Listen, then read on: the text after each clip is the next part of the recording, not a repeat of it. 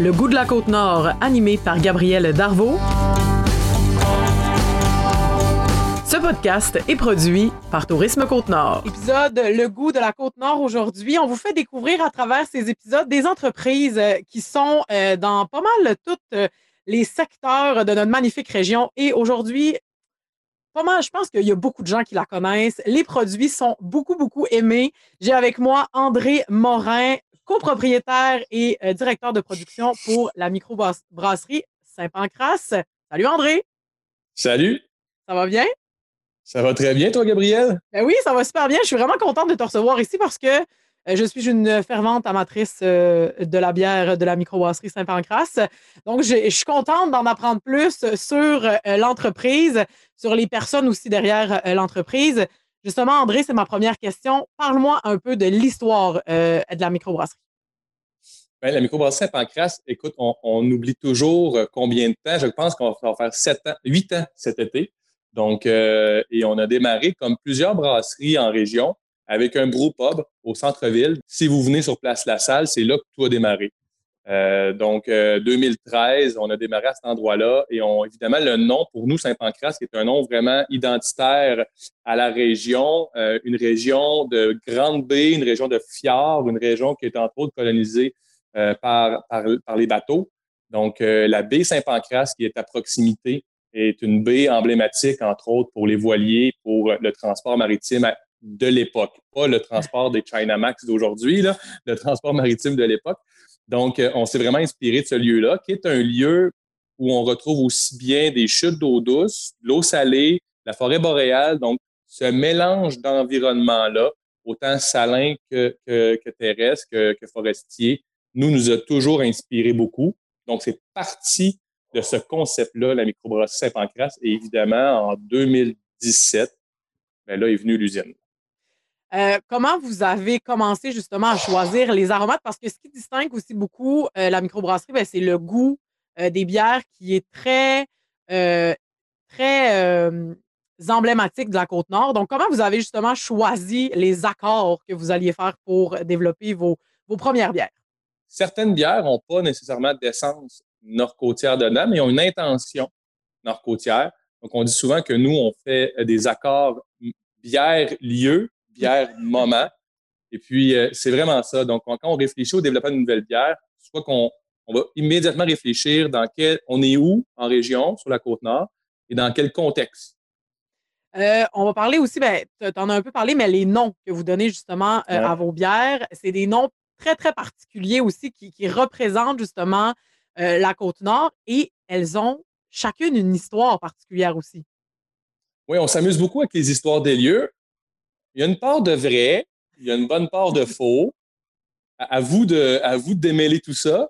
Mais le nom est vrai. En tout cas, le nom, c'est toujours des lieux, des endroits, des, des, items, des objets euh, qui sont, qui sont nord-côtiers, donc euh, qui sont vraiment, qui font partie de, de, des connaissances. C'est ce que les gens, souvent dit, c'est ce que les gens ont dans leur cabanon, c'est ce qui traîne dans le fond du terrain.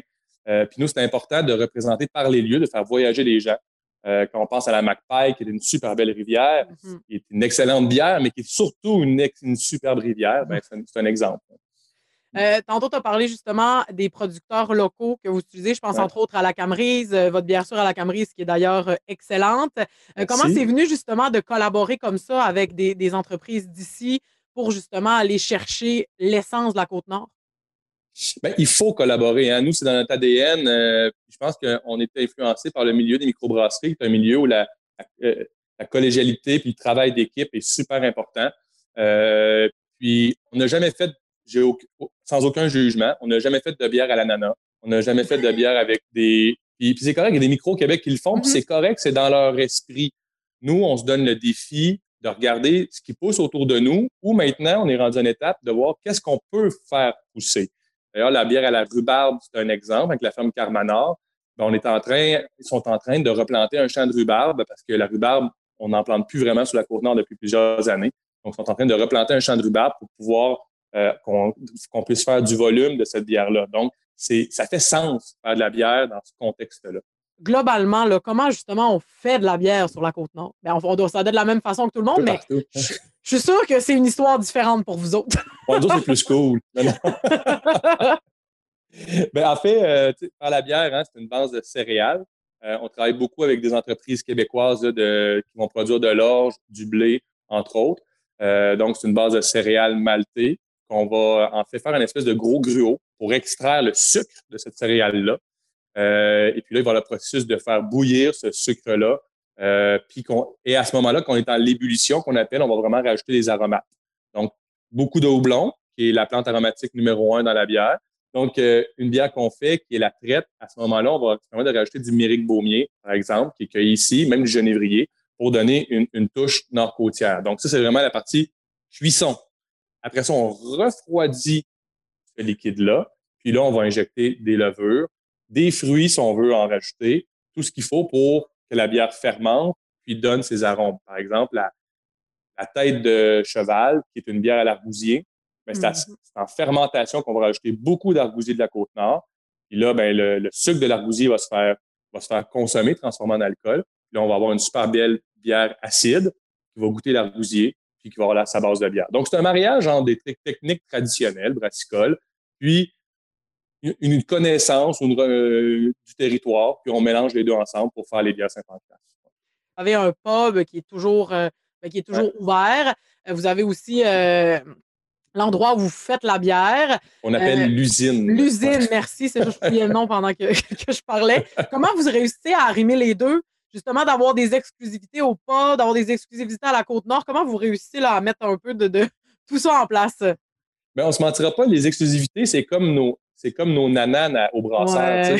Nous, faire une bière spéciale, là, c'est notre gaz. On adore faire les bières régulières parce qu'on les travaille toujours, on s'amuse dedans. Mais quand on dit, OK, euh, on, va, on, a, on, a, un moment pour faire une bière spéciale, ben là, on a plusieurs mains qui se lèvent parce qu'on est quatre en production, puis tout le monde est vraiment habilité à faire ce genre de produit-là. Chacun notre tour, on, a nos idées, puis on développe. Mais c'est ça, au pub, on a normalement quatre à cinq bières spéciales, vraiment pour le pub. Euh, l'été, on va fonctionner environ à 6 à 8 bières en canette sur les tablettes qui vont jouer là, de différentes sortes. Euh, quatre pas mal régulières, puis quatre autres qui vont, qui vont, se, qui vont se, remplacer euh, une et l'autre. Donc, c'est ce qui nous permet. Puis après ça, ben là, cette année, on rentre vraiment les bières, les bières de, type lager qui sont vraiment des belles bières de soif d'été qui vont apparaître. Puis, ben, ça, les bières barriquées aussi qui vont apparaître seulement en boutique pour cette année. Puis euh, en terminant, ben, si les gens veulent vous rejoindre, vous voir, où est-ce qu'on peut vous trouver là, à part à Bécomo? Là? Ben, en fait, euh, sur notre site web, on a toute la liste des dépanneurs spécialisés parce qu'elle change. Je ne pourrais pas vous la donner toute là. Elle change, mais les dépanneurs spécialisés partout au Québec euh, est toujours mise à jour sur le site web.